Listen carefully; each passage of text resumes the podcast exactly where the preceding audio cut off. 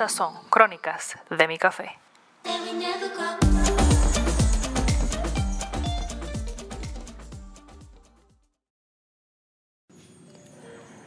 Saludos, mi nombre es Michelle y estas son Crónicas de mi Café, donde comparto mis pensamientos, anécdotas, cosas curiosas y conversaciones con invitados mientras me tomo un cafecito.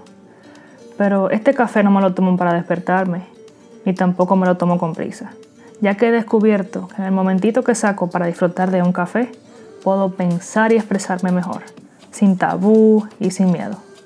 Así que bienvenidos a Crónicas de mi café.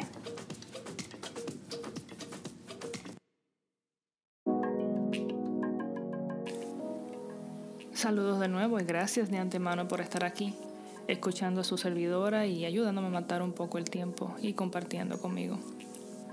El café de hoy es el clásico negro con una de azúcar. ¿Y ustedes qué están bebiendo? Nada. No, así no. Vete, vete, búscate café, té, jugo, Coca-Cola, cerveza, lo que sea.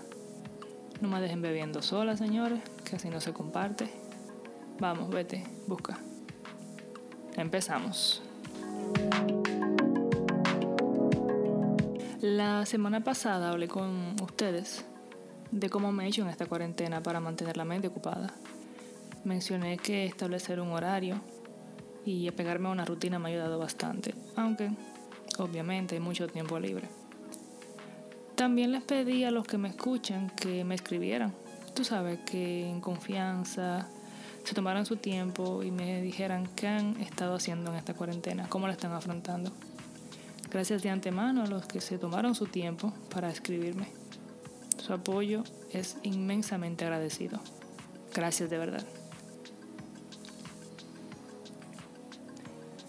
Aquí les leeré algunas de las cosas que los que me escribieron han hecho durante la cuarentena, porque entiendo que es mejor. Uh, le voy a poner solamente los seudónimos de amiga, 1, 2, 3, 4, así en adelante. Y voy a mencionar de dónde me están escribiendo. La primera en escribirme fue una amiga mía de la República Dominicana de Santiago y ella escribió. Al principio me dieron varios ataques de ansiedad porque no sabía lo que iba a pasar. Además de tener la costumbre del corre-corre diario y tener que paralizar todo de golpe fue muy difícil. Pero leer la Biblia me ha dado más confianza en Dios Jehová, no descuidar mi rutina espiritual, me ha ayudado a estar concentrada. He dejado de ver noticias y de no ver estadísticas de los infectados y muertos. En casa he tenido la oportunidad de pasar más tiempo con mi amado y hacer proyectos juntos en casa, también cocinar juntos y hacer ejercicios. Mi amiga número 2, que me escribió de California, dice, No ha sido fácil porque nada es normal. Cuando comenzó esto se me hizo difícil quedarme en casa y no ver a las personas que quiero. Por ejemplo, mi madre iba a venir a visitarme, pero tuvo que cancelar su vuelo. Hace un año que no la veo y espero verla pronto. Admito que me daba mucha ansiedad, pero ha mejorado. Me he mantenido ocupada haciendo diferentes recetas de comida. Así que esta nena se la pasa en la cocina. He tratado de comunicarme con mis amistades por Zoom, sea para charlar, tomar café, un karaoke o lo que sea. Porque cuando estaba todo normal, casi no había tiempo. Y ahora que lo hay, me aprovecho para escoger un rato para hablar. Me hace sentir bien ver y oír a mis amistades de Nueva York. Mi amiga 3, que me escribe de Miami, dice así. El tema de la cuarentena y el virus me preocuparon bastante y me dieron ansiedad. Tenía miedo de quedarme sin trabajo. También me preocupaba que el virus se les pegara a mis padres, ya que se decía tanto que las personas mayores eran de alto riesgo y eran bien vulnerables. Aparte de eso, soy hipocondríaca y me sentía todos los síntomas. Pero me daba cuenta que desde que dejaba de pensar en eso, se me quitaba. Así que para distraerme, y como la risa es buena terapia, aproveché el tiempo para hacer videos divertidos con mis viejos. los comparto con mis familias y amigos para que se rían de nuestras ocurrencias. Lo que más me gustó de todo esto es que no solo nos sirvió de terapia a nosotros, sino que a otras personas me agradecieron que lo hicimos reír a pesar de estas circunstancias. Y déjenme decirles que aprecio bastante que estas tres personas de diferentes lugares me escribieran, porque todas y todos tenemos algo en común, y es que cuando empezó esta situación nos dio ansiedad, nos daba nervios, incertidumbre, miedo, no sabíamos qué iba a ser del futuro, ni siquiera que el pasado, ni el presente, nada. Teníamos ansiedad allá arriba, altísimo. Y eso es algo común, es normal. El que no sufrió ansiedad cuando empezó esta situación, que se revise. También me gusta que ellas mismas han mencionado que han tenido que crear rutinas y han aprendido a concentrarse en otras cosas. Por ejemplo, una tuvo que dejar de ver las noticias y las estadísticas para no sentirse más nerviosa.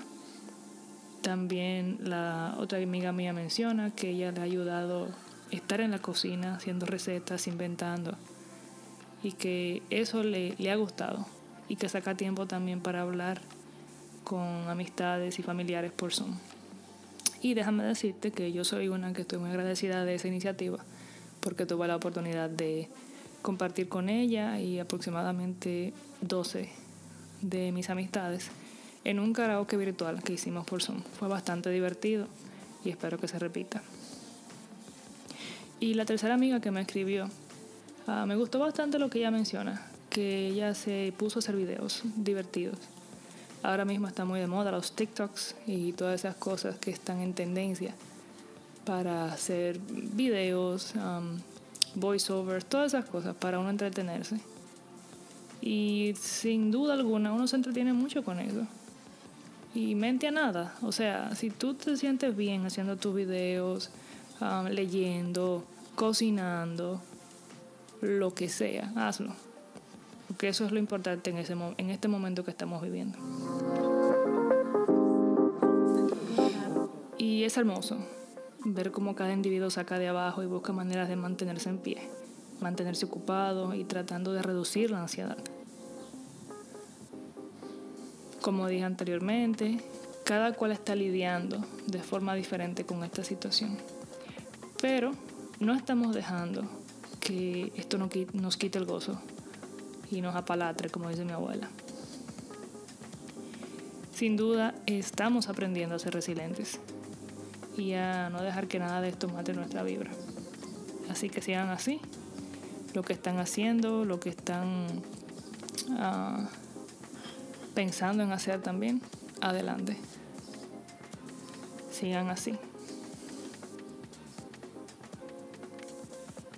Bueno, es todo por hoy, señores. Ya el café se me va a enfriar. Voy por la mitad de la taza. Pero mil gracias por escuchar este episodio y dedicarme su valioso tiempo. Recuerden suscribirse y compartirlo con otros. Sin miedo, compártanlo.